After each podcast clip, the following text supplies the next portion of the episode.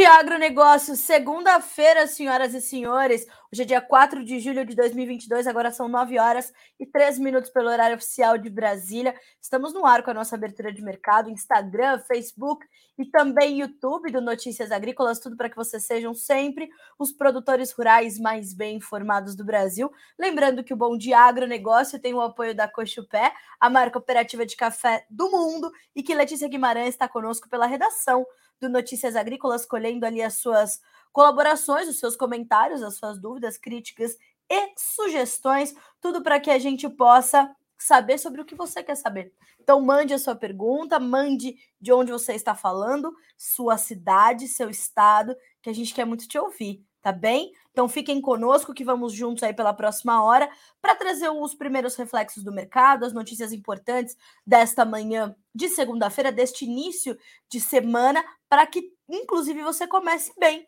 informado a sua semana, tá certo? Vamos juntos. Primeira coisa, hoje é feriado nos Estados Unidos. Hoje é 4 de julho, um dos feriados, se não o feriado mais importante para os americanos.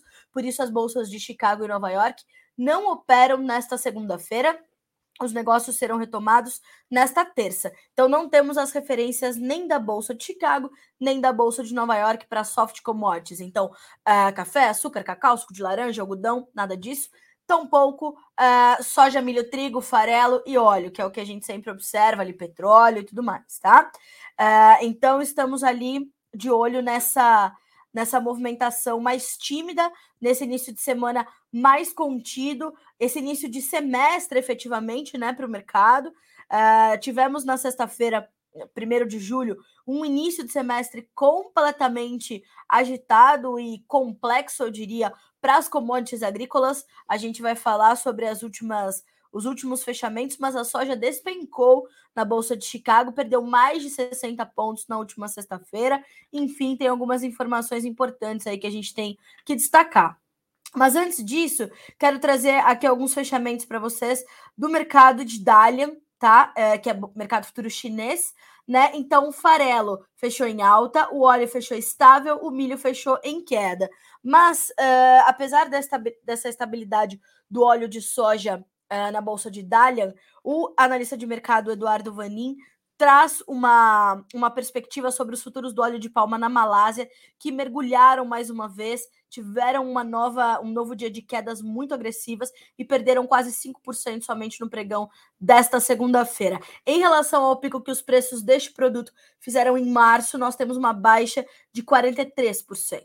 A Indonésia estuda cotas de exportação maiores. Os estoques internos estão crescendo rápido e os exportadores continuam batendo na porta do governo, dizendo que não há espaço. O governo da Indonésia está estudando um aumento do mandatório do biodiesel, que hoje está em 30%, tá? Então podemos ter esse aumento aí na, no aumento da mistura do biodiesel lá para os indonésios, lembrando que temos uma condição colocada ali já de 30%, tá? Então, atenção total, porque temos realmente essa. Não uma preocupação, né? Mas é uma condição que, inclusive, vai ajudando a manter o mercado, de certa forma, pressionado.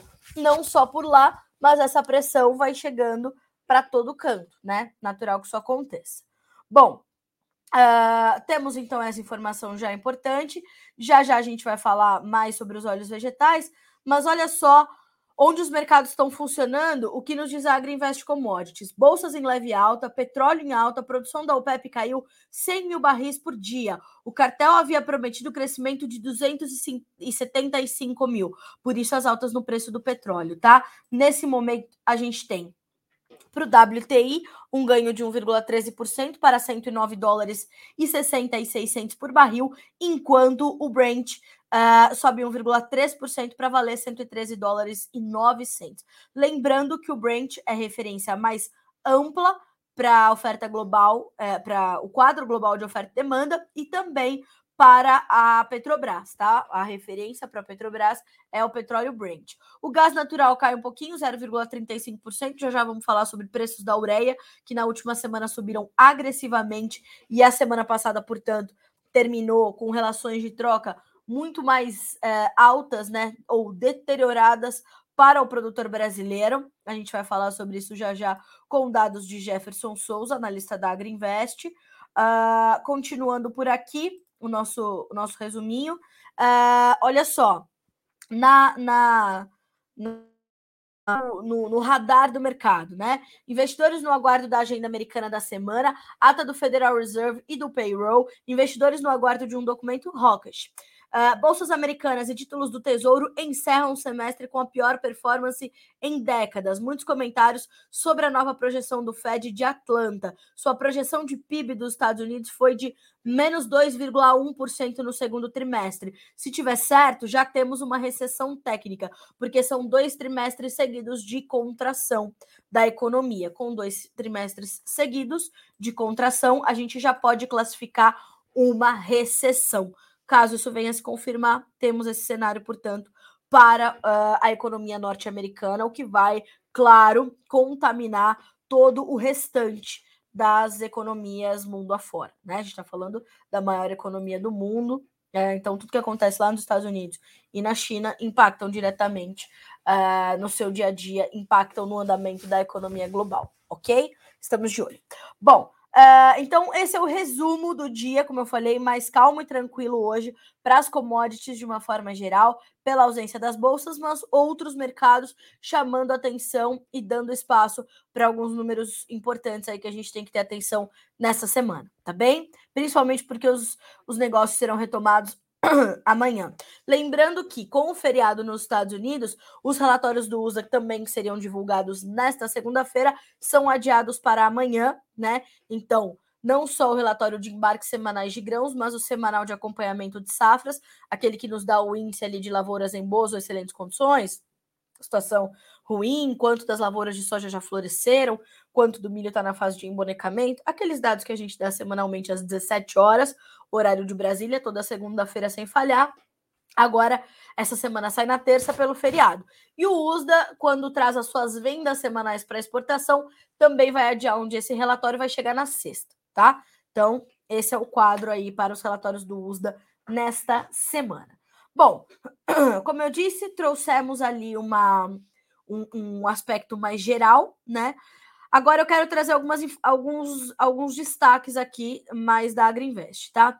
Ainda falando sobre os óleos vegetais, isso é muito importante para a gente entender como é que vai se dar o comportamento uh, da soja em grão nesses próximos dias, tá? Porque a gente tem outros fatores também sendo ali monitorados, mas de qualquer forma, a gente vai ter que olhar para isso também, tá? É um fundamento bastante importante para este momento.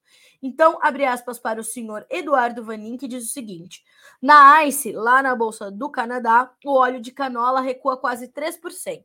Na China, o óleo de soja e o óleo de palma continuam em queda livre. Os futuros de óleo de soja na China já acumulam perdas de 25% em quatro semanas. Na CBOT, o óleo caiu forte também na última sexta enquanto que o farelo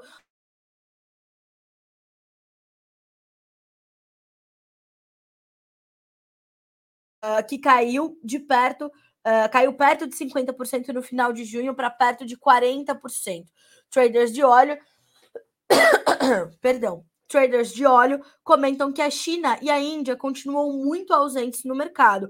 A Índia é o maior comprador global de óleos vegetais e a China vem logo na sequência, tá?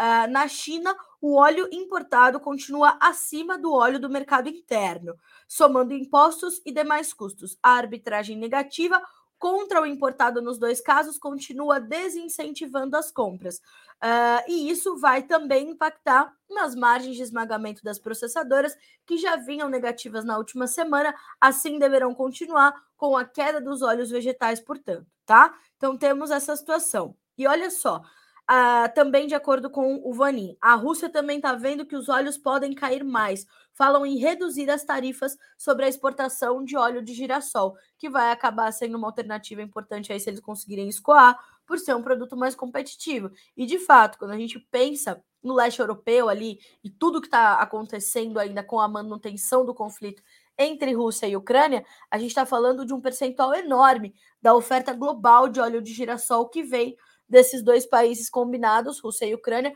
mas principalmente da Ucrânia. Então, o que precisaria era a gente restabelecer o escoamento. Aliás, já já a gente vai falar sobre um navio de grãos uh, né, que foi ali é, é, barrado, enfim, é, qual que é o termo que o mercado utilizou? Uh, detido pela Turquia, tá? Já já a gente vai falar sobre isso. Uh, bom, temos então essa condição para os óleos vegetais. Outra informação importante: tudo isso vai culminar lá no complexo soja, tá? Uh, o suíno na China continua subindo. Hoje, o contrato setembro encerrou com alta de 5,6%, mas chegou a bater no seu limite de alta, que é de 8% na bolsa de Dalian, tá? Começou a segunda-feira, dando ou a semana dando continuidade aos movimentos de alta que registrou uh, nas últimas semanas, né? Então, continuam subindo os preços do suíno. Uh, a expectativa de aumento da demanda interna continua puxando os preços da carne. Grandes produtores estão segurando os animais por mais tempo. As margens voltaram para o lado positivo. As ações da Muyuan, maior empresa de volume de abate de suínos na China, encerraram no limite de alta no mercado acionário chinês. A relação de troca suíno vivo milho voltou acima de 8 por 1 relação considerada muito boa. Essa é a luz no fim do túnel. Vou explicar. Eduardo Vanin já explicou para nós aqui no Notícias Agrícolas. Quando você vai voltando a ter margens positivas na suinocultura e vai reduzindo, inclusive a gente tem essa notícia aqui, eu vou até pedir para a Letícia colocar para vocês no ar, a Letícia também está acompanhando essa situação. Uh, vou pedir para ela colocar para vocês aqui a, a, a informação sobre os contratos de suínos lá na China, a gente está falando não só de uma demanda maior pela proteína, pelo produto final, mas nós temos também uma, uma baixa importante no rebanho reprodutor em cerca de 8% na comparação anual. Isso é completamente importante para a manutenção desses preços mais altos. Esses são dados do Ministério uh, da Agricultura da China, né? Uh, então a gente vai olhar para isso. Olha só, Dados publicados pelo Ministério mostraram que o rebanho reprodutor, ou seja, as matrizes, caiu mais de 8% em maio em comparação com o ano anterior, apontando para uma produção menor no final deste ano. Pois foi o que eu disse. Essa, essa movimentação alimenta este é, quadro, portanto, de alta nos preços do, da, do, do, dos suínos, né? Olha só, os preços médios do, médios do suíno subiram 50% em cerca de 14,7 yuanes por quilo no início de maio para 22,08 ou 22 é, yuanes mais 10 por quilo na segunda-feira, segundo dados da Shanghai JC Intelligence, tá? Que é um, é um site de consultoria é, muito detalhado da China, é um portal com muitos dados e muito confiável. O preço ainda está bem abaixo dos recordes alcançados em 2020 e no primeiro semestre de 2021. No entanto, os produtores que estão de olho no aumento de preços desde abril estão impedindo, aí que está importante, tá? O abate de suínos e criando-os para atingir pesos maiores para se beneficiar da melhoria dos lucros. Como é que eles vão fazer isso sem consumir mais é, alimentação animal? Impossível. Então, para manter o ciclo normal de abate, a gente vai precisar voltar aos pesos normais de abate e vai consumir mais alimentação animal. Pode ajudar ali as margens da indústria processadora, da indústria de ração, e a gente vê uma demanda um pouco mais forte. Enquanto isso, a gente vê uma demanda bem ausente da China. Já já vamos falar também sobre alguns cancelamentos ou washouts, né? Que são aquelas trocas que a China faz vez ou outra para garantir preços melhores, tá? Então, só complementando essas informações, a Pequim também está ficando cautelosa com o rápido aumento nos preços, com o planejador estatal convocando uma reunião com os principais produtores de suínos nesta segunda-feira para discutir as razões por trás do rápido aumento de preços e planos de produção futuros, informou a mídia local Kylian Hans. Também pudera, né? Moramos, está na China, está em Pequim, você está em Dilian, você está em Shenzhen, não sei você está vivendo sob uma ditadura. O que, que o governo precisa garantir? Alimentação a valor acessível. O governo não pode nem pensar, nem dar margem para uma coisa chamada combustão social. Quem se lembra da Primavera Árabe sabe que o senhor Hosni Mubarak caiu por causa do preço do trigo e do preço do pão e da comida e as pessoas sem condição de ter acesso ao alimento. Tira-se esse, bota-se outro, que vai fazer com que os preços caiam. Essa é uma ditadura, né? Então, a China uh, que tem planejamentos, uh, inclusive, bastante alongados, vai pensar muito bem na hora de tomar suas atitudes, vai fazer este plano e agora quer saber dos produtores de suínos por que raios os preços estão subindo tão rapidamente. E aí vão ter essa reunião nessa segunda-feira, e aí vamos ver se isso vai impactar no mercado ou não, né? Mas fato é que tem cenário para que esses preços continuem avançando. Então a gente vai acompanhar tudo por aqui, ok? Ótimo. Bom, uh, falamos então sobre essa questão, isso é bastante importante, uh, e a gente vai falar também sobre uma questãozinha que foi o seguinte: a China é, fazendo alguns desses cancelamentos, né? Uh, então a gente está de olho nisso, certo? Uh, eu estou aqui buscando essa informação para dividir com vocês. Uh, e assim que eu tiver, eu já, eu já achei. Ó, uh, os estoques de derivados na China continuam grandes. Traders comentam que a China comprou seis barcos na semana passada no Brasil e alguma coisa de volume de soja também na Argentina o que é muito fraco, porque para essa, essa época do ano, a China teria que estar tá comprando pelo menos uns 30 barcos de soja para estar adequadamente e plenamente abastecida para os próximos meses. Não está fazendo isso. Nas últimas semanas estava comprando 15, 18, 20, e agora comprou seis do Brasil, uma coisinha ou outra na China, e é, é, promoveu esse washout né, de cerca de oito navios de soja nos Estados Unidos. Na semana passada, se havia comentado sobre rumores de washout de pelo menos cinco navios. Uh, ainda, segundo Eduardo Vanin, traders que processam nos Estados Unidos e na China reverteram soja para o mercado interno americano, repondo na China com soja brasileira com desconto de 40 centavos uh, por bushel em relação à soja americana. O USDA reportou nas últimas duas semanas quase 500 mil toneladas de buybacks, que são esses movimentos de cancelamento, né? Provavelmente o tamanho de programas de o tamanho do programa de exportação 2021-22 será revisado para baixo. Isso realmente pode acontecer. A gente já vinha falando sobre isso, né? Os Estados Unidos foram comprometendo um volume muito grande de soja e muito acima do que se tinha de estimativa total do USDA, que é de 59,06 milhões de toneladas para a temporada 2021-22. Uh, ah, e foi vendendo, foi vendendo, foi vendendo. Nessas últimas semanas, uh, veio trazendo esses cancelamentos, até porque nos relatórios de junho, uh, e maio e junho, não mexeu muito agressivamente nos números das exportações americanas. Subiu de 58,6, se eu não me engano, para esses 59,1 milhões de toneladas. Então, ainda temos um volume comprometido pelos americanos acima desses pouco mais de 59 milhões estimados pelo USDA. Então, de duas uma, ou esses cancelamentos tendem a continuar e a gente vai ver essa situação do programa americano chegar a 59 milhões de toneladas ou virem um pouco abaixo disso, caso esses cancelamentos se intensifiquem, ou inevitavelmente o USDA vai ter que ir corrigindo em julho e agosto e mais para frente ainda os números da safra 21-22 para cima para se equalizar aí com esses 60 milhões de toneladas. Vou falar para vocês o número exato dessas dessas vendas já feitas dos Estados Unidos para exportação, tá? Vamos lá. Uh, inclusive, foram muito fracas as vendas da semana passada, não da semana passada, da semana anterior, né? Uh, divulgadas na última quinta-feira, negativas em 120,2 mil toneladas para soja, 21, 22, tá?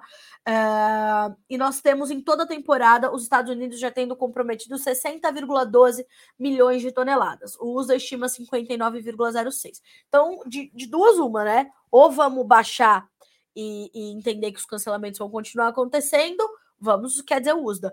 Ou vamos ter que trazer um pouquinho para cima para igualar com essas 60,12 que já estão comprometidas, já estão vendidas. Se vai ter novos buybacks, é que a gente vai ter que entender, tá? Provavelmente esses washouts vão aparecer nesse, nesse relatório de quinta-feira, temos que entender, tá? Uh, e o que a gente já pode dizer também, que os embarques julho, agosto e setembro já são mais baratos para os Estados Unidos, para os chineses comprarem aqui no Brasil do que dos nossos concorrentes americanos, tá?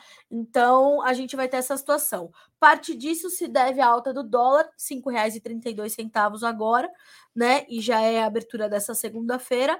É uma pequena alta de 0,03%. A moeda americana mais alta, né? Se valorizando frente à moeda brasileira, deixa os nossos produtos mais atrativos.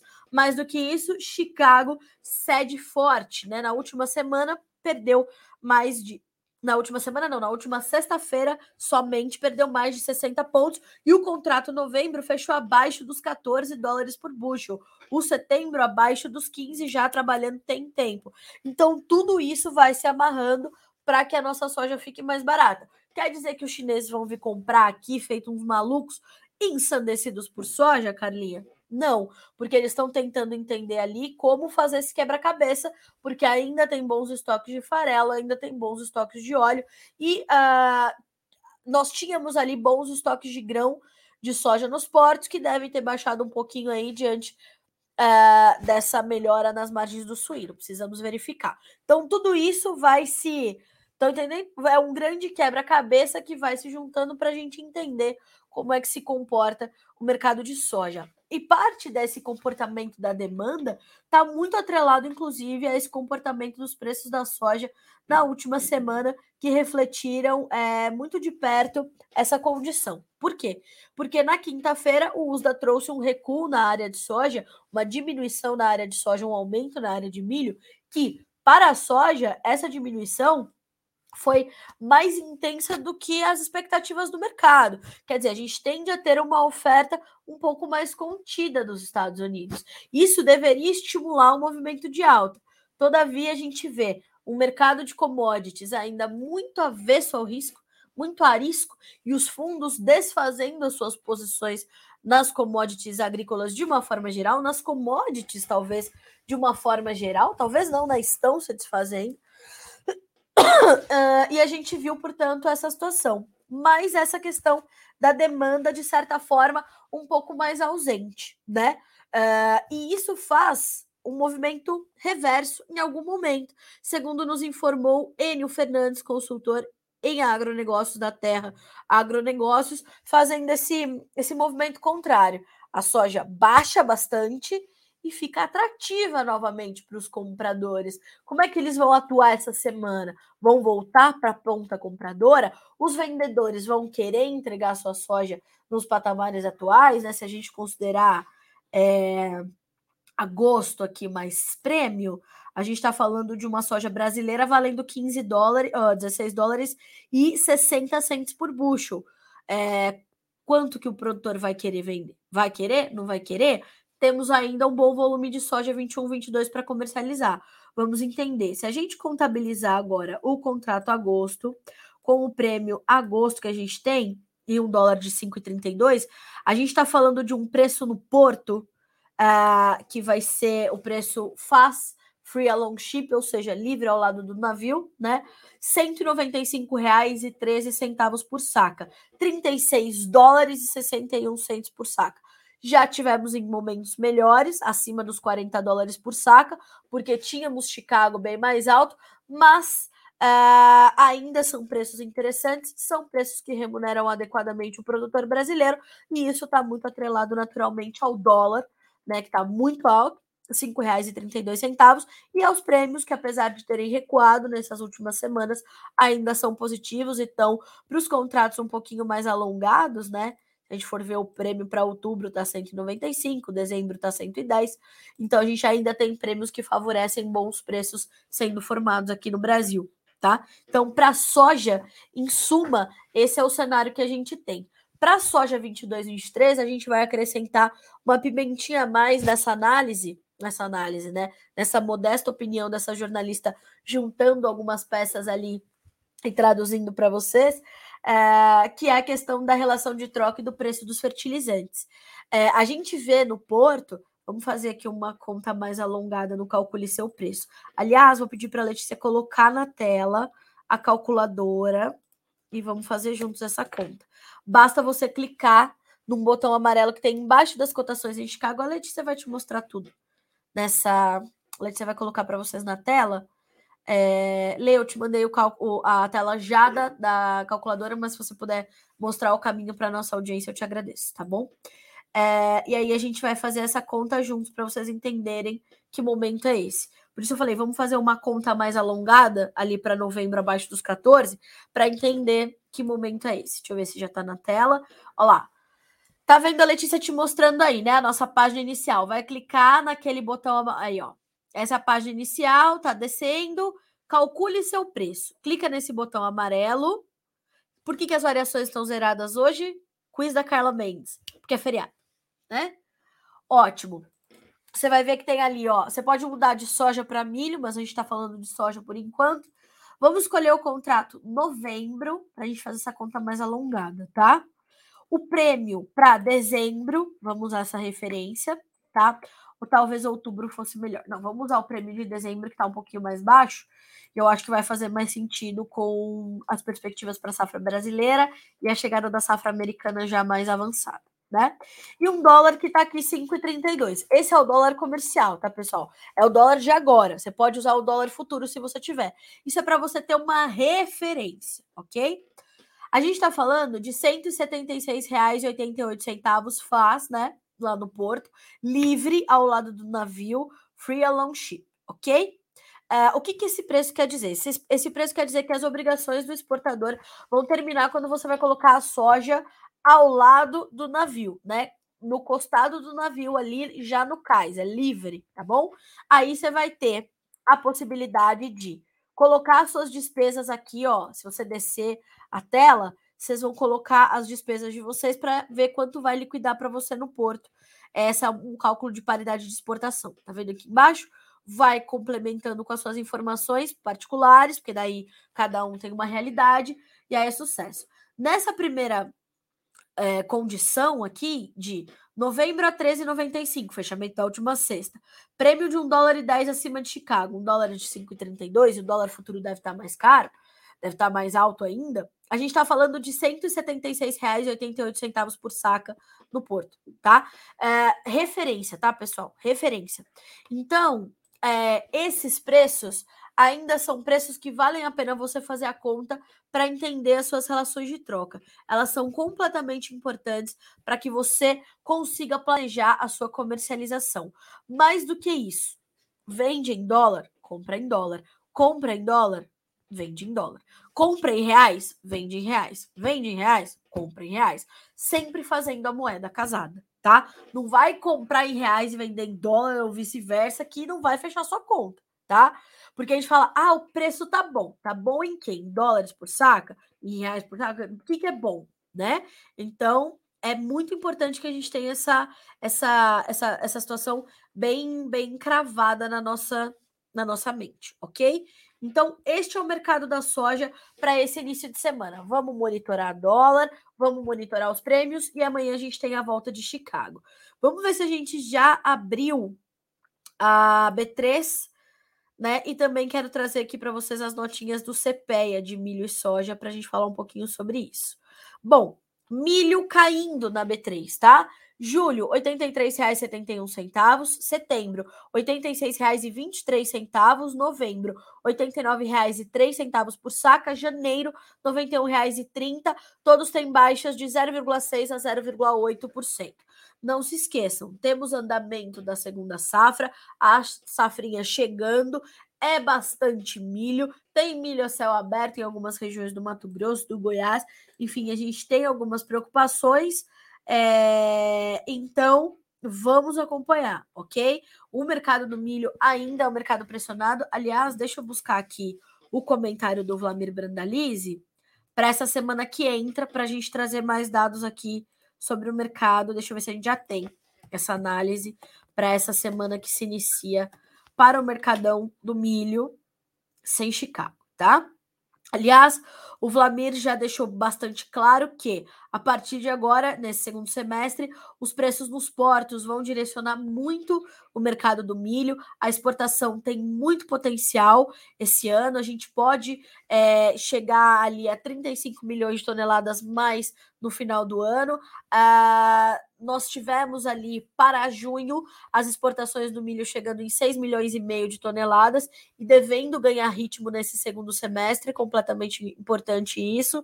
Ah, como eu falei, né, a gente tem essa, essa perspectiva de que a gente tenha de fato uma, uma melhora nas nossas exportações e essa perspectiva de que o mercado vai é, ditar ali os rumos da formação dos preços aqui no Brasil. Em junho do ano passado, porque a gente teve aquela quebra histórica, né? Uh, foram de 92 mil toneladas tão somente. Em junho desse ano, nós fechamos o mês com 1 milhão 51 mil e 200 toneladas, tá? Então tivemos aí uma marca bem importante. É, nós temos já no acumulado do ano exportadas 6 milhões e meio de toneladas, contra 3,7 milhões no mesmo período do ano passado.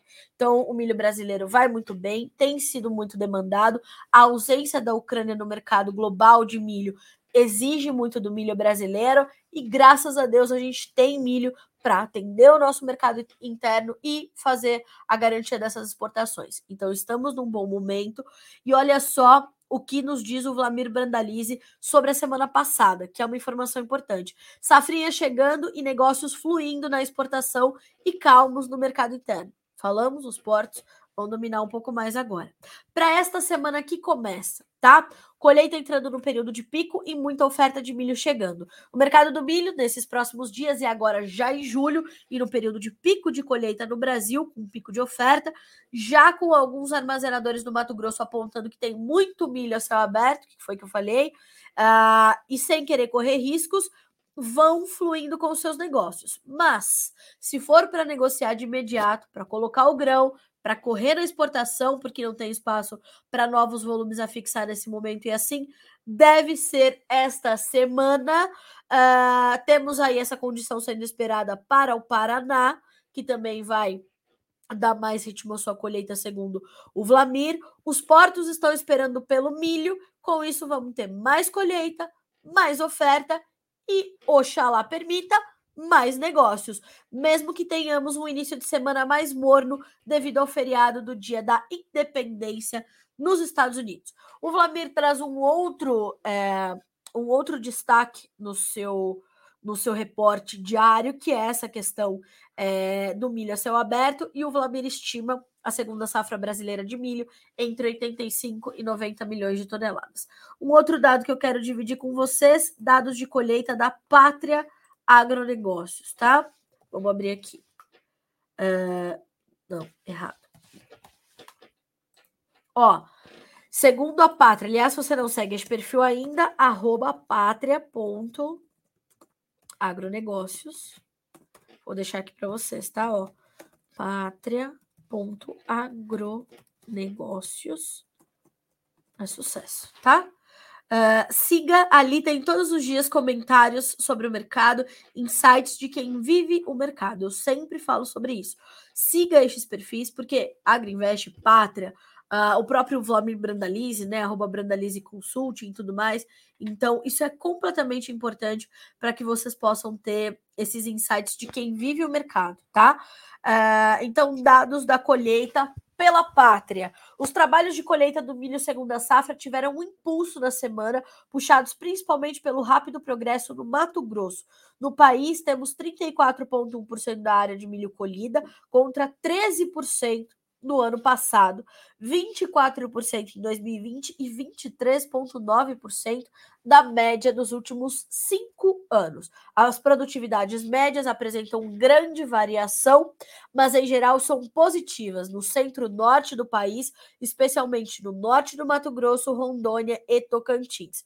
No centro-sul, produtividades abaixo do esperado são registradas em Minas e no Paraná com destaque negativo também para as lavouras de Goiás. São os estados que mais sofreram. Lembrando que não só o clima tirou produtividade, principalmente no Paraná, mas a cigarrinha, essa lazarência que é essa praga, difícil de manejar.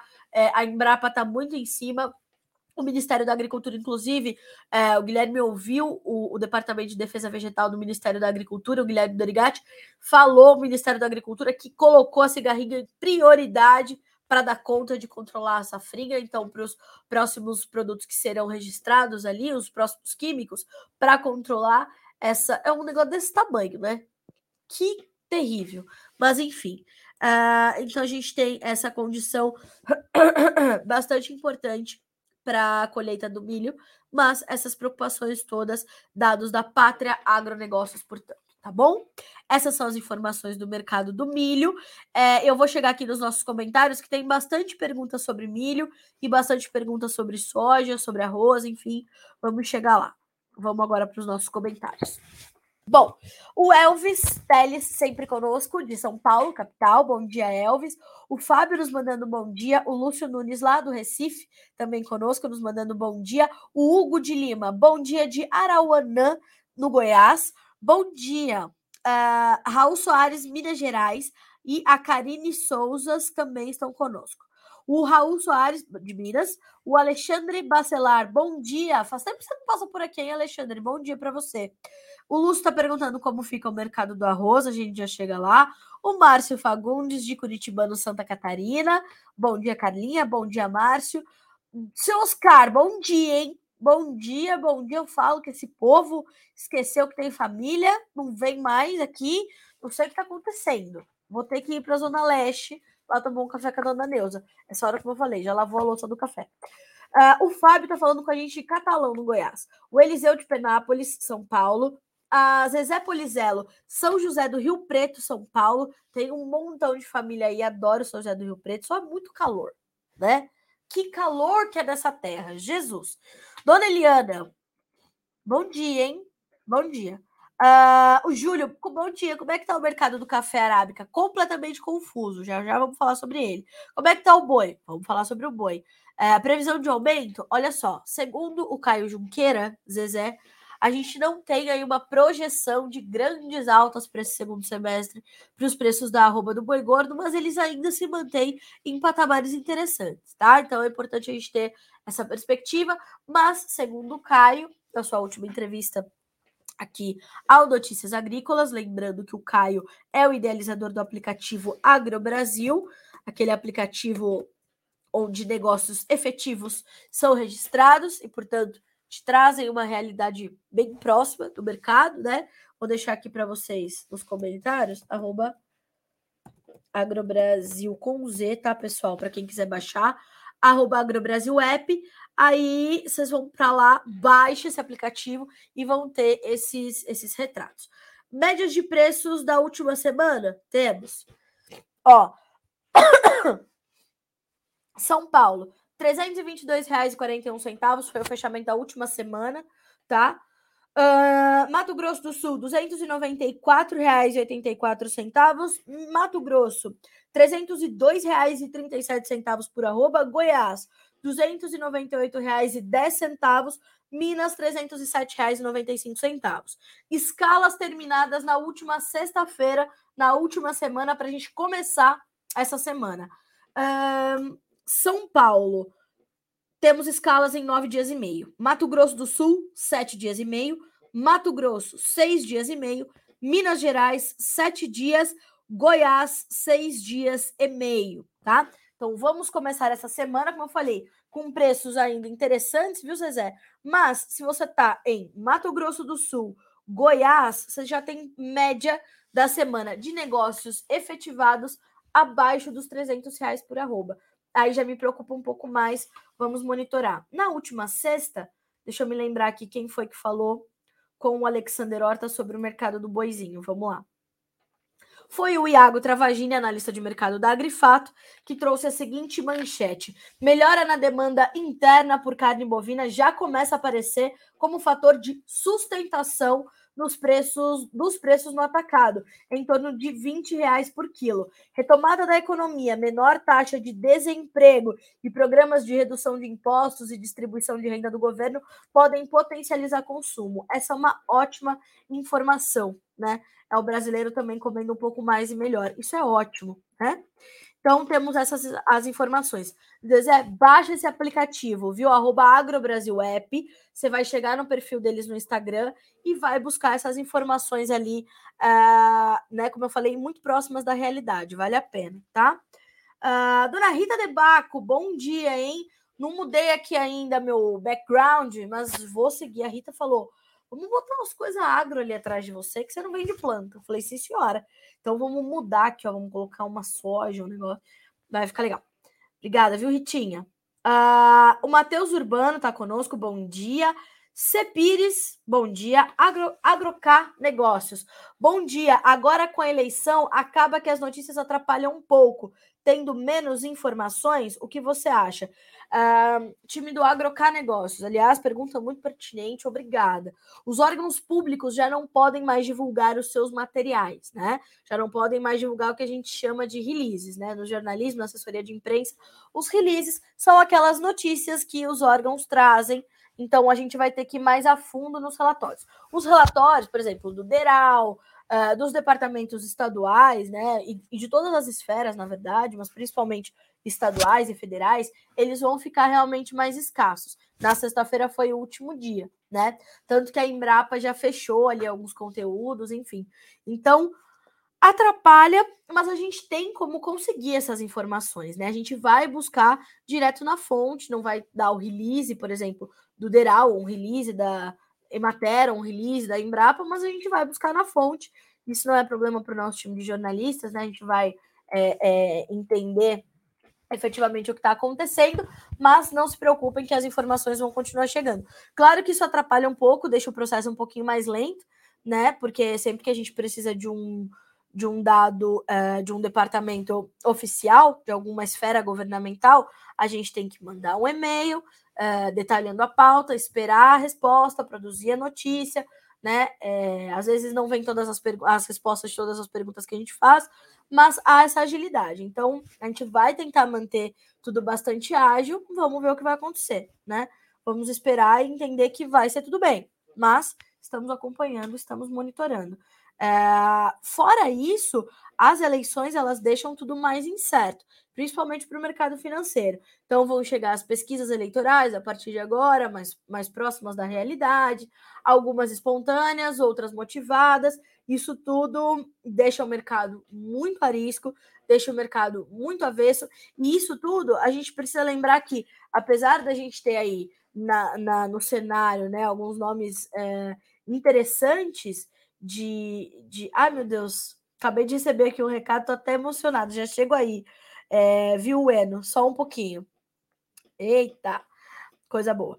É, então a gente vai ter essa intensificação das notícias políticas, das pesquisas e tudo mais. Isso vai deixar o mercado financeiro bem a risco, tá? Então vamos ter atenção a isso. Olha que coisa fofa. Bom dia, Carla. A minha avó, de 98 anos, Tsuyako Kojima, não perde uma live sua, pelo amor de Deus. Bueno, que coisa mais linda. Dona Tsuyako, olha, um grande beijo para a senhora, um abraço para a senhora, parabéns pela sua, pela sua sede de informação. Espero que eu esteja dando boas notícias. Eu sempre falo aqui, né, não só para a senhora, mas para toda a nossa audiência, que de fato a gente não tem, o jornalismo, infelizmente, não é feito só de boas notícias, né, mas ele é feito de verdades. Então a gente está aqui para trazer o que é importante para que os produtores sejam de fato os mais bem informados e que possam tomar boas decisões. O seu neto é um ávido é, é, acompanhante aqui, né? E, e, e é, é faz parte da nossa, da nossa seleta audiência aqui do Bom Dia Agronegócio. E agora estou sabendo que a senhora também, no alto dos seus 98 anos, que orgulho poder falar para uma, uma pessoa como a senhora, viu? Um grande beijo para a senhora, um abraço para a senhora e para toda a sua família, dona Tsuyako Kojima. Obrigada, adorei saber essa, essa informação para começar muito bem a minha segunda-feira, a minha semana, viu, Eno? Obrigada. Uh, vamos lá. O Vinícius, bom dia. O milho vai subir no Rio, no Rio Grande do Sul? Mas, homem, aí é difícil, né? Mas que eu, aqui, né, na minha modesta análise rápida das informações do dia, vou poder te dar essa informação. Mas, uh, Vinícius, o que, que eu posso te dizer? A gente tem essa condição de ter um segundo semestre de preços ainda altos no, merc no mercado de milho, tá? Então não devemos ter aí uma queda muito significativa, muito intensa, mas podemos ter, já estamos tendo essa pressão que vem com a entrada da segunda safra, tá? Da oferta da segunda safra. Vamos monitorar. Uh, o Marcelo Mascarenhas me pede a previsão do tempo para Ipira, na Bahia. Não vou ter essa informação agora. Deixa eu abrir aqui. Vamos ver o que, que a Clima Tempo nos fala sobre Ipira na Bahia. Vamos ver. Ou Ipirá. Ipirá. Ipirá na Bahia. Vamos ver. Bom, uh, o que temos? O que temos para Ipirá na Bahia? Agora sim. Hum... Sol com muitas nuvens, pancadas de chuva à tarde e à noite, tá? Deixa eu lembrar aqui o nome do colega que me perguntou, Marcelo. Marcelo, então o que, que a gente tem para uh, Ipirá, tá? Temperatura mínima de 18, máxima de 19, boa chance de chuva, cerca de 90% de chance de chuva, mas pancada meio mal distribuída e tudo mais. Umidade lá uh, nos 93%, enfim.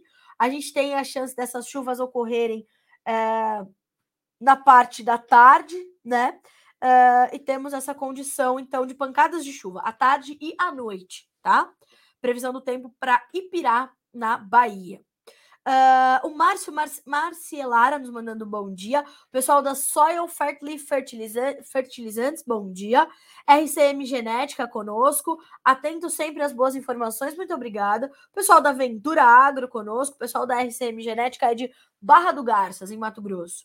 Uh, pessoal da Fenoeste, bom dia. Lavras, Minas Gerais, o Luizinho Teixeira com a gente. O Wanderson Agrooficial de Açailândia, no Maranhão. Lavras, Minas Gerais, também o Johnny. Uh, o Márcio Macielara, já estive aí. Ipirá, na Bahia? Ou a Açailândia? Açailândia no Maranhão. Ô, oh, coisa boa. Uh, ah, LFS Jesus, explica melhor isso. É, o que exatamente? Porque os órgãos públicos não vão compartilhar release, claro. Porque uh, a gente está no período eleitoral. Então, nada do que uh, promova a instituição pode ser divulgado neste período eleitoral tá? Então é normal que isso aconteça, acontece todo ano de eleição e assim isso se dá. Aí o que, que vai acontecer? A gente vai levar essa, né, essa é, é, condição até aí a conclusão das eleições, tá bem? É por isso que os órgãos não vão compartilhar os seus releases agora. O Márcio Fagundes. Carlinha, poderia me dar uma informação sobre os contratos futuros do saco de soja? Uh, eles estão cada vez mais baixando, sim. Márcio, eu falei bastante sobre a, a soja hoje no início da nossa live, mas em suma, uh, qual é o quadro que a gente tem até esse momento? A gente tem um quadro de fundamentos ainda positivos, mas a gente tem também uma condição de é, retirada dos fundos investidores, especuladores, das suas posições das commodities agrícolas, porque com tanta tensão no mercado financeiro, eles vão migrar para ativos mais seguros. Para a soja especificamente, essa ausência da China, da demanda chinesa, ela ajuda a promover uma certa pressão.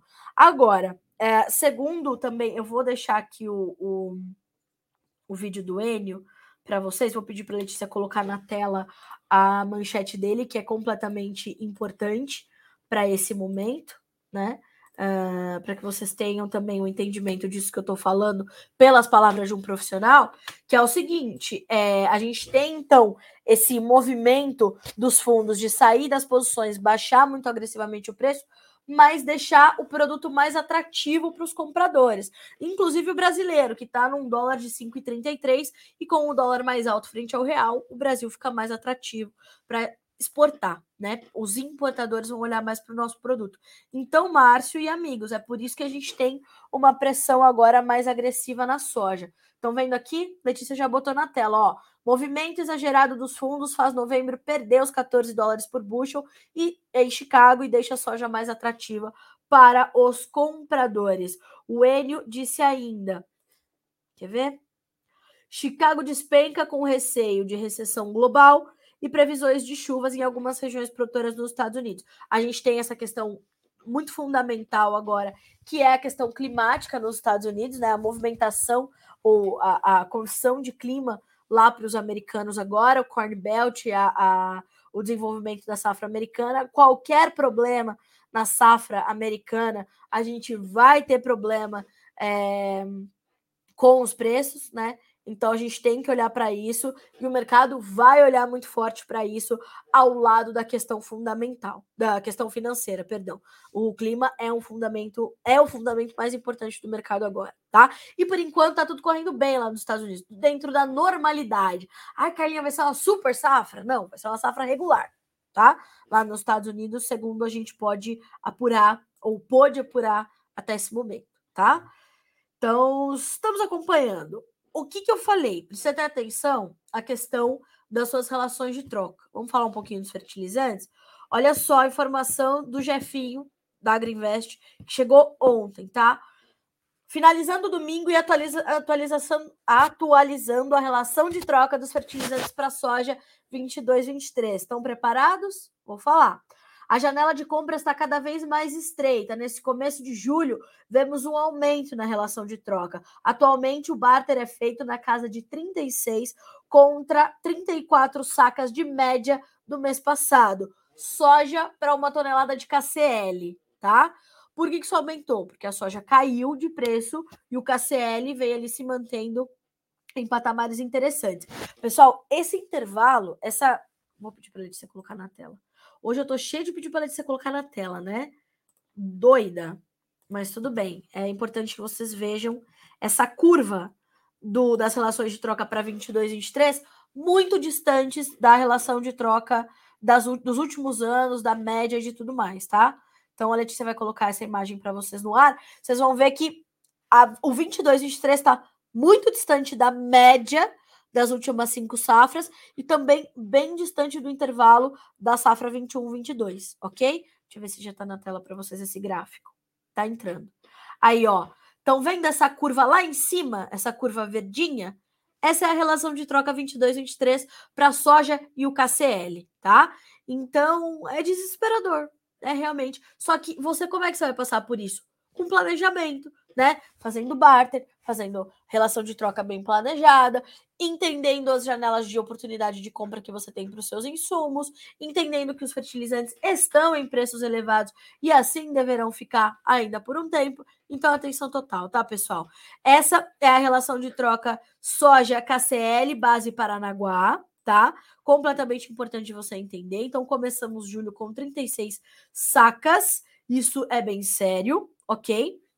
Mais do que isso, a gente tem que entender também uma outra informação importante, foi uma notícia que demos na sexta-feira também com a análise e tutela de Jefferson Souza. Os preços da ureia subiram mais de 20% na última semana, subiram agressivamente e encareceram também as relações de troca para o milho safrinha 23, tá?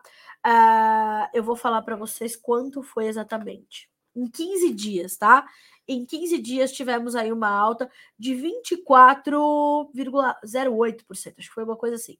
Então, uma alta acumulada de 15 de junho a 1 de julho de uh, cerca de 20%. 20%. Uh, o valor da tonelada na última sexta-feira estava cerca de 660 dólares, no intervalo que chegou a bater 690 dólares, tá? Então, em 15 dias, se a gente considerar essa máxima da ureia em 690, a gente está falando de uma alta de 30% nesses 15 dias, tá? Então, atenção, essa questão dos fertilizantes, ela está muito conectada à questão do gás natural, a ureia especificamente, mas os fertilizantes nitrogenados de uma forma geral, e assim como na soja, para o KCL, para o MAP, para o DAP, vai precisar monitorar também. A relação de troca algodão-ureia também está lá em cima, tá? também distante do intervalo da, dos, das últimas cinco safras, da média, e também em relação uh, ao que a gente observou no ano passado, tá? E para 23, o algodão também vai exigir que você comece a correr, porque a gente tem uma pressão ali nos preços do algodão é, bastante forte né? A gente tem uma tendência aí de queda que é importante, e isso para dezembro 23, o contrato dezembro 23 na Bolsa de Nova York pode testar patamares abaixo do seu custo de produção aqui no Brasil, então tem que correr. Vai fazer seguro de baixa, proteção contra queda e vai pensar nos seus custos de produção, tá certo? Observe essas relações de troca para o algodão também, que são um ponto importante, tá?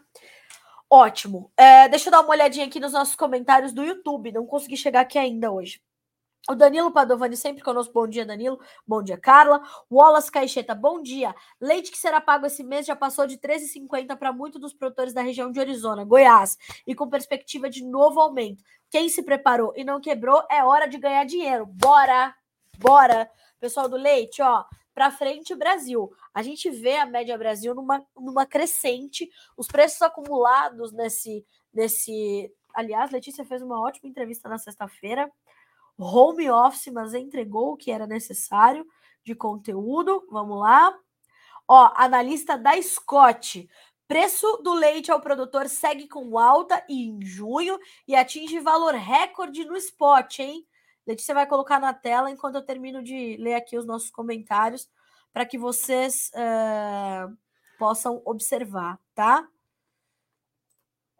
Deixa eu pedir para a Letícia, embora ela já tenha aqui, vamos colocar na tela.